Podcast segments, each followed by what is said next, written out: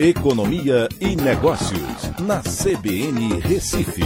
Oferecimento Cicred Recife e Seguros Unimed. Soluções em seguros e previdência complementar.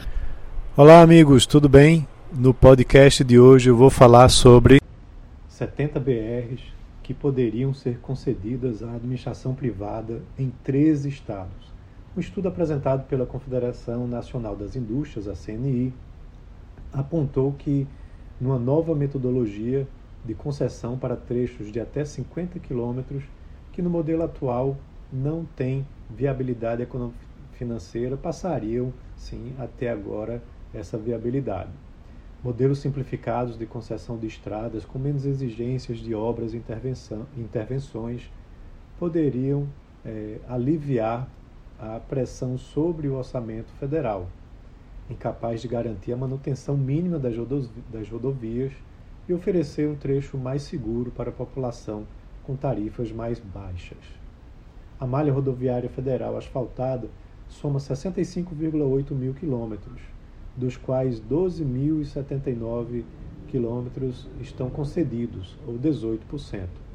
O Programa de Parcerias de Investimento, o PPI, do governo federal prevê que mais 11.341 quilômetros de estradas sejam concedidas à iniciativa privada, chegando ao patamar de 36%, com investimentos vultosos.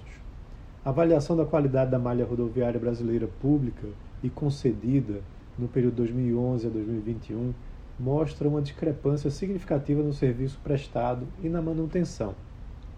A queda da qualidade das rodovias públicas reflete, dentre outros fatores, a queda dos investimentos feitos pelo governo federal nela. Há, contudo, uma limitação para o processo de concessão de rodovias relacionada ao retorno sobre o investimento realizado. O que a CNI propõe é uma mudança de modelo sobre como as concessões foram pensadas e feitas nas últimas décadas, baseadas em grandes estruturas e trechos. Esse modelo se torna inviável em algumas rodovias porque o maior investimento demanda um volume significativo de tráfego o que não acontece em boa parte do país. No modelo da CNI, seria possível realizar a concessão de 70 trechos de até 150 quilômetros de extensão em 13 estados. Com o modelo então de concessão mais light, seriam excluídas obrigações de obras mais pesadas e caras, como duplicação de trechos e construção de retornos mais complexos.